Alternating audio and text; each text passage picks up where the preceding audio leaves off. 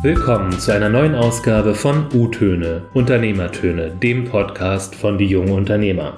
Mein Name ist Gerrit und ich arbeite hier beim Verband. Und seitdem ich hier arbeite, habe ich eines gelernt. Unternehmer sind extrem unterschiedlich. Es gibt nicht nur den hippen Startup-Gründer, der im Kreuzberger Hinterhof sein Business aufzieht, sondern tausende andere junge Menschen in weniger urbanen Gebieten, die sich dafür entschieden haben, anzupacken und zu gestalten. Oft kommt dann eines zum anderen und man ist Nachfolgerin im Familienunternehmen und Gründerin zugleich. Wie mein heutiger Interviewgast Sana Röser. Hallo Sana. Hallo Gerrit. Schön, dass du hier bist. Ich freue mich, dass du dir Zeit genommen hast. Ich freue mich auch. Dankeschön. Sana, kannst du dich mal bitte ganz kurz vorstellen? Wo kommst du her? Wie alt bist du? Was machst du? Mhm. Mein Name ist Sana. Ich komme aus der Nähe von Stuttgart, genauer gesagt aus einem wirklich schönen Weindorf äh, in also Mundelsheim. Und äh, ich bin 30 Jahre alt und bin Unternehmensnachfolgerin und Gründerin. Ja, wir haben Familienunternehmen, mittlerweile 95 Jahre Firmengeschichte. Wir sind in der Tiefbaubranche tätig, also wir produzieren Stahlbetonrohre, ähm, so richtig Old Economy. Wie ist so dein Werdegang? Also wie mhm. hast du dich dahin entwickelt, wo du heute bist? Ja, also ich habe ähm, ganz normal meine Schule abgeschlossen, habe mein Abitur gemacht, ähm, danach natürlich überlegt, in welche Richtung soll es gehen, aber ich war mir eigentlich relativ früh darüber klar, dass es ins Unternehmertum und auch in die Nachfolge gehen soll. Deswegen habe ich mich dann für internationale Betriebswirtschaft entschieden, habe mein Studium in Stuttgart und an der Northumbria University in Newcastle absolviert. Und äh, ja, war dann 2009 mit meinem Studium fertig. Und genau in der Phase sind meine Eltern auf mich zugekommen und meinten, Mensch, ähm, du weißt doch, wir haben unsere Stiftung und die Stiftung war noch relativ jung. Ähm, sie wurde 2007 gegründet, also zwei Jahre vorher. Und ja, ich habe mir Gedanken gemacht und habe gesagt, okay, ich versuche es einfach mal. Ähm, hatte auch damals ein komplett anderes Bild vom Alter ähm, weil ich dann dachte, okay, ich bin Anfang 20, jetzt soll ich da mit älteren Mitarbeitern, die schon in Rente sich befinden, mich auseinandersetzen. Hm, ist das jetzt so das Richtige? Und ich kann heute sagen, ja, das war die absolut richtige Entscheidung. Also du arbeitest im Familienverbund und hast CSR Match gegründet. CSR steht ja für Corporate Social Responsibility, mhm. also äh, unternehmerische soziale Verantwortung. Was ist CSR Match nun genau? Ähm, und zwar, wir haben eine äh, Matching-Plattform ins Leben gerufen. Und zwar, uns ist während der Stiftungsarbeit aufgefallen, dass es sehr viele Mitarbeiter, ältere Mitarbeiter gibt, die in Ruhestand übergehen und diese Mitarbeiter grundsätzlich noch 20 bis 30 Jahre vor sich haben an Zeit und äh, oftmals eine neue sinnstiftende Aufgabe suchen und sehr viel Potenzial und Lebenserfahrung haben. Und wir dachten uns, man sollte dieses Wissen doch weiterhin nutzen. Und CSR Match beschäftigt sich eigentlich damit, eine Plattform, eine Online-Plattform zu bieten, um die Hard- und Soft Skills der Menschen ähm, abzurufen, ein Profil zu erstellen und auf der anderen Seite ähm, Projekte aufzulisten, die es momentan gibt, die Leute äh, suchen, die Mentoren suchen und über diese Plattform ein Matching darzustellen. Kann man so ein bisschen in die Richtung gehen, ähm, wie, ja, es gibt ja auch so ähm, Matching-Portale, Online Online genau. ich wollte es jetzt gerade nicht so nennen, aber genau, so kann man sich das ein bisschen vorstellen. Also praktisch Angebot und Nachfrage zusammenbringen und in Prozent genau zu schauen, wie gut passen die beiden Parts zusammen. Also ich habe das, ich kann das noch nicht so ganz nachvollziehen. Sind es dann die Unternehmen, die sagen, hey, hilf mir bitte beim Suchen und dafür gibt es eine Pauschale oder wie ist das? Ja, die Unternehmen finanzieren das. Das heißt, das Unternehmen entscheidet sich aktiv dafür, wir wollen in unserem CSR, in unserer Corporate Social Responsibility, unserer gesellschaftlichen Verantwortung möchten wir etwas tun. Und das dann meist, läuft dann meist unter CSR-Projekten des Unternehmens. Das Unternehmen finanziert die Plattform, bezahlt die Plattform und die Mitarbeiter haben die Möglichkeit, äh, kostenfrei die Angebote anzunehmen. Und dann gibt es da ja noch ein Startup, das sich in der Gründung befindet. Was hat es damit auf sich? Das Startup heißt Beamco. Ähm, es kommt von Beamen und Kompetenzen, weil ähm, ich die letzten Jahre mich sehr viel mit Kompetenzen, Wissensaustausch beschäftigt habe. Und bei Beamco geht es darum, sich Kompetenzen und vielleicht auch Praxisbeispiele und Wissen herbeamen zu können und sich einfach mal vielleicht auf einen Kaffee zu treffen, sich darüber auszutauschen. Mensch, wie habt ihr das gemacht? Ich habe gelesen, deine Mutter, die heißt Birgida. Brigida. Brigida. Genau. Du heißt Sarna und Ja. deine Schwester heißt? Zelda. Woher kommen diese Namen? Oder der Fable für diese außergewöhnlichen Ja. Namen? Also meine Eltern haben einfach, glaube ich, oder gerade meine Mutter, also die Namen kommen aus Romanen, aus Büchern. Meine Mutter liest sehr gerne und ihr war es einfach wichtig, dass wir einen besonderen Namen haben und nicht so einen Alltagsnamen. Und äh, meinen Namen hat sie auf einer Reise damals durch Indonesien aufgeschnappt ähm, und hat mir den Namen gegeben. Zelda kommt von ähm, Zelda Fitzgerald, ähm, von dem Schriftsteller Fitzgerald. Da hat sie den Namen her. Und ja, und meine Mutter selber hat ja auch ein bisschen äh, richtig einen besonderen Namen. Das heißt, ja, aber es ist schön, äh, einen Namen zu haben, den nicht jeder hat, ähm, weil es ist irgendwie auch was Besonderes. Durchaus, durchaus. Aber man wird halt auch immer wieder darauf angesprochen. Ja, oder die Leute, oder die Leute machen mal wieder Fehler oder Ja. heißt mal, ja, vergessen R oder ein N oder Sarah oder Sandra oder wie war es nochmal. Aber wenn sie es dann einmal haben, dann ähm, funktioniert es auch ganz gut. Das ist ja auch das Problem bei meinem Vornamen, Mhm. Gerrit. Ähm, ich werde mindestens einmal im Monat als Frau Gerrit Wilke Oh. schriftlich angesprochen, äh, weil es ja da diese bekannte Schauspielerin gibt, die irgendwie alle sofort äh, mit dem Namen verbinden. Äh, und äh, auch eine lustige Geschichte, ähm, wenn ich in den Niederlanden bin, ähm, ist ja ein niederländischer männlicher Vorname, da ist es ganz anders konnotiert. Da ist Gerrit so ein Vorname wie äh, Egon Erwin. also so ein alter Ja. Männervorname, Ja. der sonst gar keiner mehr hat. Und wenn ich dann sage, wie ich heiße, dann sind es immer ganz ungläubige Blicke. Na gut, und hier Ja. ist es dann so, hä? hm, Ja, wo kommst du nochmal her? Bist du wirklich Deutscher? Ja. Also, Ja. ich kenne das Problem. Aber ähm, ja, du siehst es eher als Vorteil. ja, aber ich habe es bis dato nur als Vorteil gesehen. Wir haben ja immer so dreimal drei Fragerunden zwischendurch. Ich werde dir einfach einen Satz vorgeben und du wirst ihn dann ganz spontan beenden. Okay, Hast du Lust dazu? ja, gerne. Okay, dann geht's los. Mein größtes Vorbild ist, Bill Gates. ich habe eine Schwäche für. Schokolade. Ich habe mich neulich tierisch aufgeregt über Mein PC, wenn er nicht so will, wie ich will. Bill Gates. Warum ist er denn dein großes Vorbild? Ja, weil er etwas geschafft hat, das äh, viele andere nicht schaffen. Also er ist äh, Unternehmer durch und durch. Ähm, er hatte damals eine Vision. Er, er wollte etwas verändern in der Welt. Er ist Pionier, er ist Vorreiter. Und solche Leute bewundere ich einfach, weil er etwas sehr Großes geschaffen hat. Und ich kann mir vorstellen, dass er auch, äh, ja, er ist auch sozial sehr aktiv, gerade auch was. Genau. CSR angeht. Genau, richtig. Mit Er ist Bill Gates Stiftung. Richtig, er ist Philanthrop, er ist Mäzen, er unterstützt ähm, mit Geld Kunst, Bildung. Genau. Ich habe neulich ähm, einfach mal so diesen Gedankengang gelesen. Mhm. Ähm, also es gibt ja da auch so eine kritische Sicht auf äh, Stiftungen, auch Mhm. auf äh, Bill Gates Stiftung.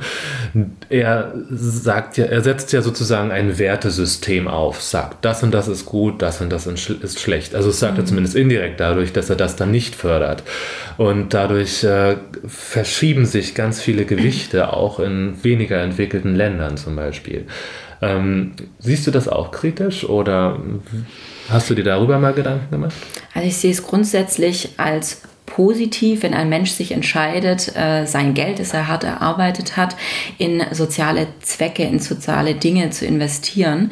Und ähm, es gibt ja auch nicht nur Bill Gates, es gibt ja viele andere Unternehmer und Menschen, die Geld haben, die sagen, ich möchte das äh, Geld in äh, soziale Dinge investieren. Das heißt, natürlich fokussiert Bill Gates bestimmte Projekte, wo er sein Geld investiert. Ähm, aber es gibt dann auch andere, die dann vielleicht die Lücke füllen und ähm, sagen, ich möchte meinen Schwerpunkt bei Bildung setzen, ähm, bei Umwelt etc.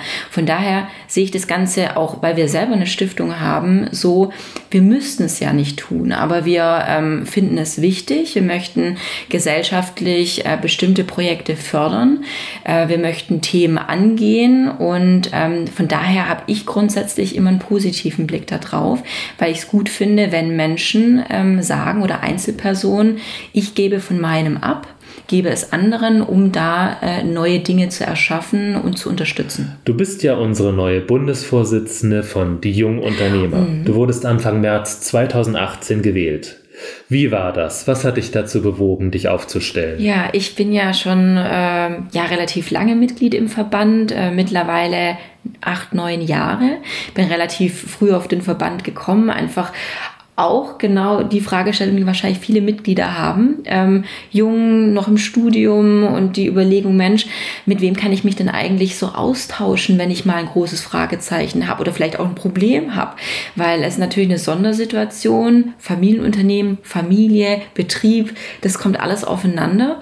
Und äh, so kam ich in den Verband und was hat mich bewogen, mich als Bundesvorsitzende aufzustellen, auch dieses Amt wahrzunehmen, ähm, war einfach, weil ich die Arbeit sehr wichtig finde. Also unser Verband hat die letzten Jahre hervorragende Arbeit gemacht, konnte sich positionieren in der Politik, ähm, hat ja sehr viel Aufsehen ähm, erregt.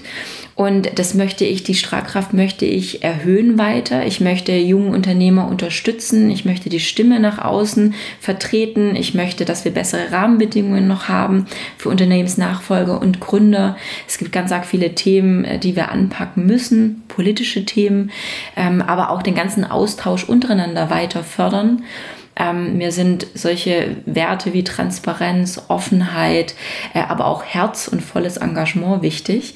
Und das möchte ich gerne hier mit einbringen. Als Gründerin und Nachfolgerin kannst du dich ja prima in junge Unternehmer hineinversetzen. Also egal in welcher mhm. Situation sie sich gerade befinden. Wenn du dich so bei unseren Mitgliedern umhörst, was sind so die dringendsten Probleme, von denen berichtet wird? Ja, also aus dem Unternehmensalltag heraus gibt es natürlich einige Probleme, denen wir gegenüberstehen. Das ist zum Beispiel das Problem äh, mit dem Fachkräftemangel. Also wir haben einfach durch den demografischen Wandel, es gehen immer mehr Mitarbeiter in den Ruhestand, immer weniger ähm, junge Nachwuchskräfte kommen nach. Das heißt, äh, das ganze Thema Fachkräftesicherung, ähm, Rente mit 63 etc., das sind alles solche Dinge, die unsere Mitglieder umtreiben treiben, zu schauen, wie kann ich da neue Lösungswege vielleicht auch entwickeln, was gibt es für Möglichkeiten, aber natürlich auch zum Beispiel das Thema Digitalisierung.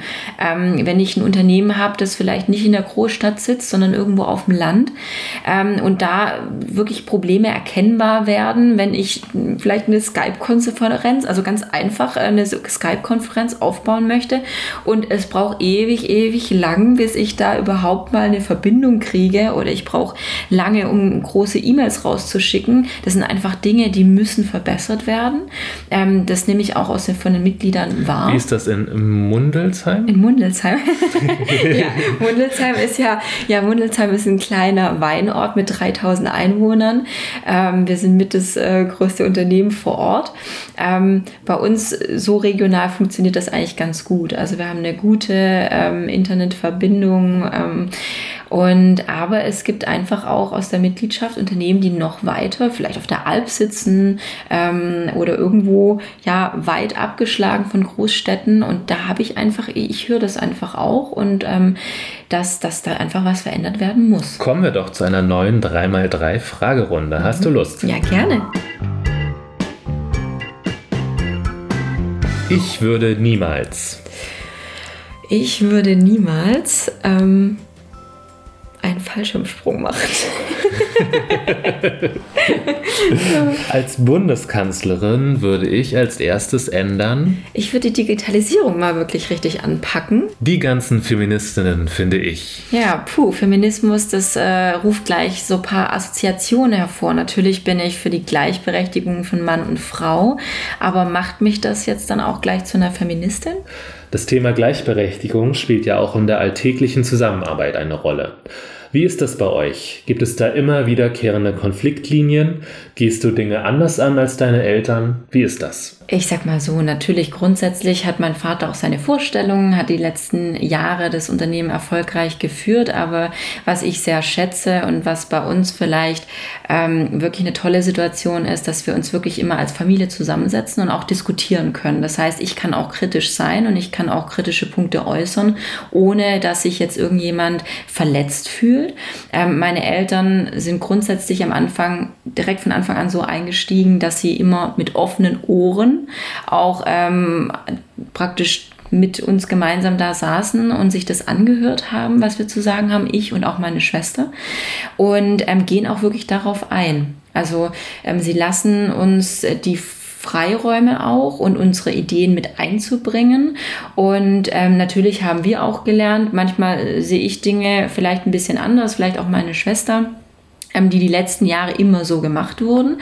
Aber oftmals zeigt auch die Erfahrung, dass die altbewährten Dinge ähm, auch ganz gut sind und funktionieren. Das heißt, man muss nicht immer das Rad neu erfinden. Wie kann man die Unterschiede zwischen den Generationen als Chance begreifen? Äh, ist eine sehr große Chance. Also ich habe ja selber die Erfahrung gemacht. Das heißt, als ganz junger Mensch nach dem Studium ähm, bin ich ja damals in unsere Stiftung eingestiegen und ähm, da haben wir uns ja hauptsächlich mit, mit älteren Mitarbeitern beschäftigt. Also oftmals äh, 60, 65 plus, die sich schon im Ruhestand befunden haben damals. Und ich habe sehr, sehr viel mitgenommen äh, und auch heute noch aus der Arbeit. Ähm, also man sollte es zulassen. Ähm, die Generationen sollten gegenseitig offen sein, auch die Älteren ähm, sich mal die Ideen der Jüngeren anhören und die Jüngeren auch das gut alt bewährte und ähm, ich würde alle jungen Unternehmer, alle jungen Menschen dazu aufrufen, geht wirklich in Gespräche, auch mit, mit älteren Generationen. Ähm, man kann für sich selber sehr viel lernen und sehr viel mitnehmen ähm, und kann auch ähm, einfach für mich zum Beispiel war so ein Thema, ich habe gemerkt, was wirklich wichtig ist im Leben ähm, und auf was auch Mitarbeiter, ältere Mitarbeiter zum Beispiel Wert legen, dass äh, zum Beispiel Wertschätzung und Anerkennung ein sehr, sehr wichtiges Thema ist. Und das hat mir natürlich auch als junge Unternehmerin Einblick gegeben, äh, wie ich mit meinen Mitarbeitern umgehen sollte. Wollen wir noch mal eine mhm. abschließende 3x3 Fragerunde machen? Sehr gerne. Wenn ich mir im Flugzeug einen Sitznachbarn wünschen könnte, dann wäre das? Elon Musk. Mein größtes geheimes Laster ist? Hm, Süßigkeiten im Generellen, würde ich sagen. mein Lebensmotto ist? Gehe Wege, die noch niemand ging, damit du Spuren hinterlässt. Also du würdest gerne neben Elon Musk sitzen. Was würdest du ihn fragen? Warum Elon Musk? Ja, ähm, weil er einfach ein Visionär ist. Er ist jemand, der komplett neue Wege geht, ähm, der seine Träume verwirklicht. Und äh, ich würde einfach gern wissen, was plant er als nächstes, was sind seine nächsten Projekte, ähm, wie, wie, sieht er die Welt. Ähm, ja, das wären so Fragestellungen, die ich an ihn hätte. Visionär und seine Träume verwirklichen, das sind zwei sehr schöne Schlussworte, die mhm. ich auch so aufnehmen würde und die ich auch zurückspiegeln würde an dich und dir wünschen würde für die kommenden zwei Jahre als unsere Bundesvorsitzende. Vielen Dank, da freue ich mich drauf. Ich freue mich auf die Zeit, ja, Dankeschön. Das war ein weiterer Teil unseres Podcasts U-Töne, Unternehmertöne und ich hoffe, dass es dir gefallen hat. Falls das so ist, gib uns bitte eine gute Bewertung und abonniere uns, damit du keine weitere Folge mehr verpasst. In die Show Notes habe ich alle Informationen getan zu Sana, zu Sanas Familienunternehmen, zu ihren Start-up, zu unserem Verband, aber auch meine E-Mail-Adresse, falls du Feedback loswerden möchtest. Bis zum nächsten Mal hier bei U-Töne, dem Podcast von Die Jungen Unternehmer.